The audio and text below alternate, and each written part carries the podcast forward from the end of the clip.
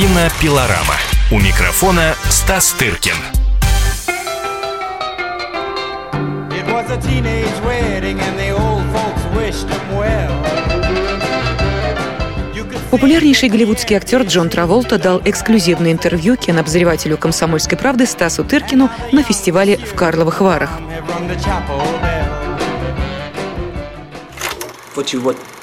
Не могли бы вы рассказать, как повлияло на вас русское искусство?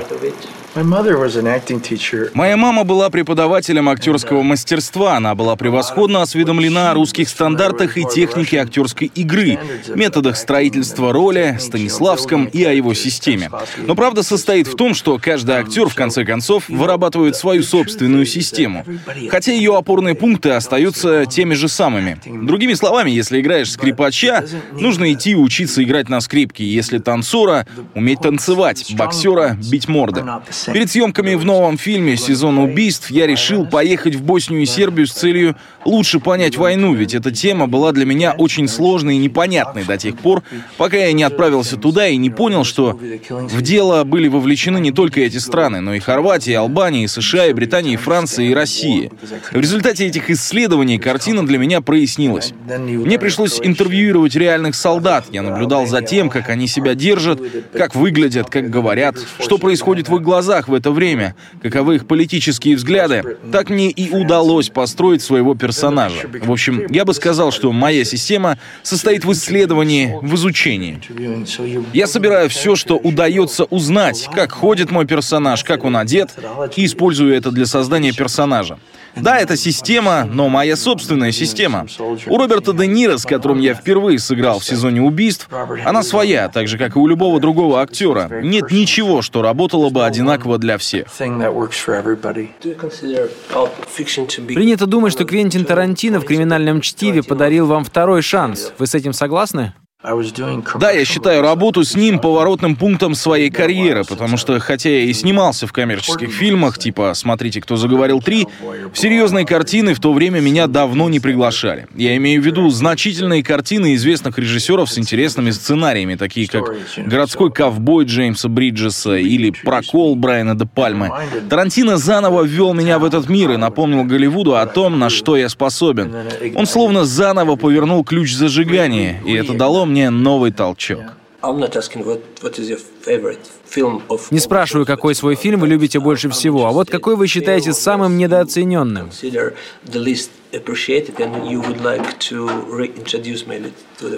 The interesting thing is В моей фильмографии есть несколько не самых заметных картин, у которых просто не было шанса найти своего зрителя. То же самое может произойти и с сезоном убийств.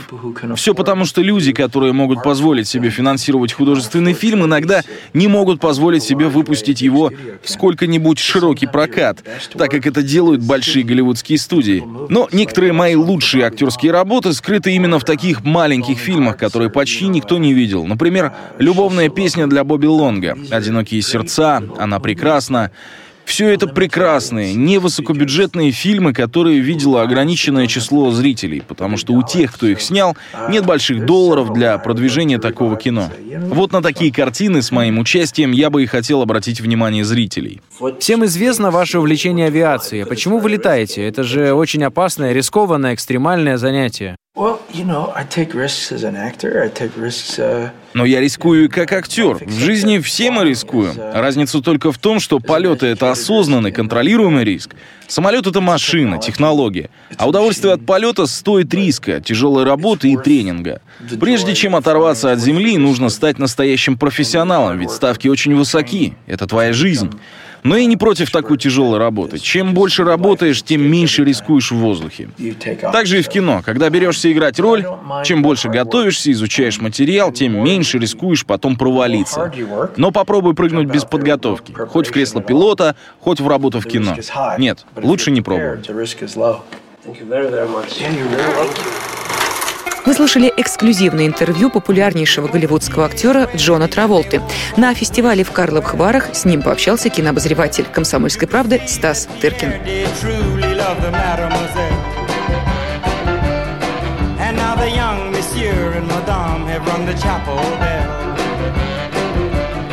C'est la vie, say the old folks. It goes to show you never can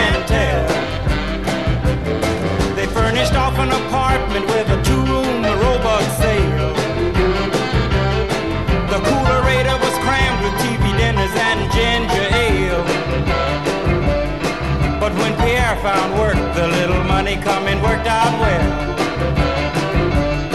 C'est la vie, say the old folks. To show you never can tell. They had a hi-fi phone, oh boy, did they let it blast.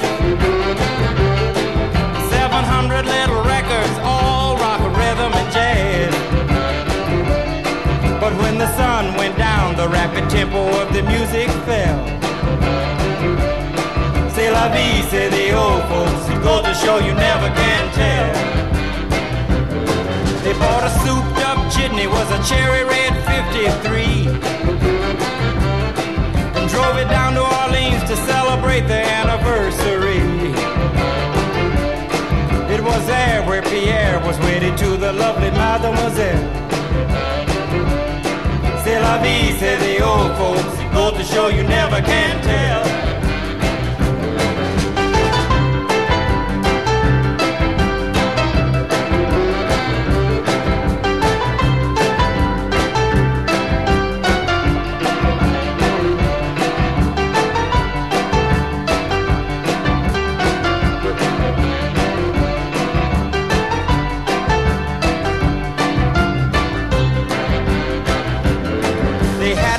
Teenage wedding and the old folks wished them well.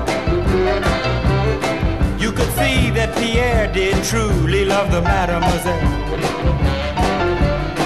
And now the young monsieur and madame have rung the chapel bell. C'est la vie, say the old folks. It goes to show you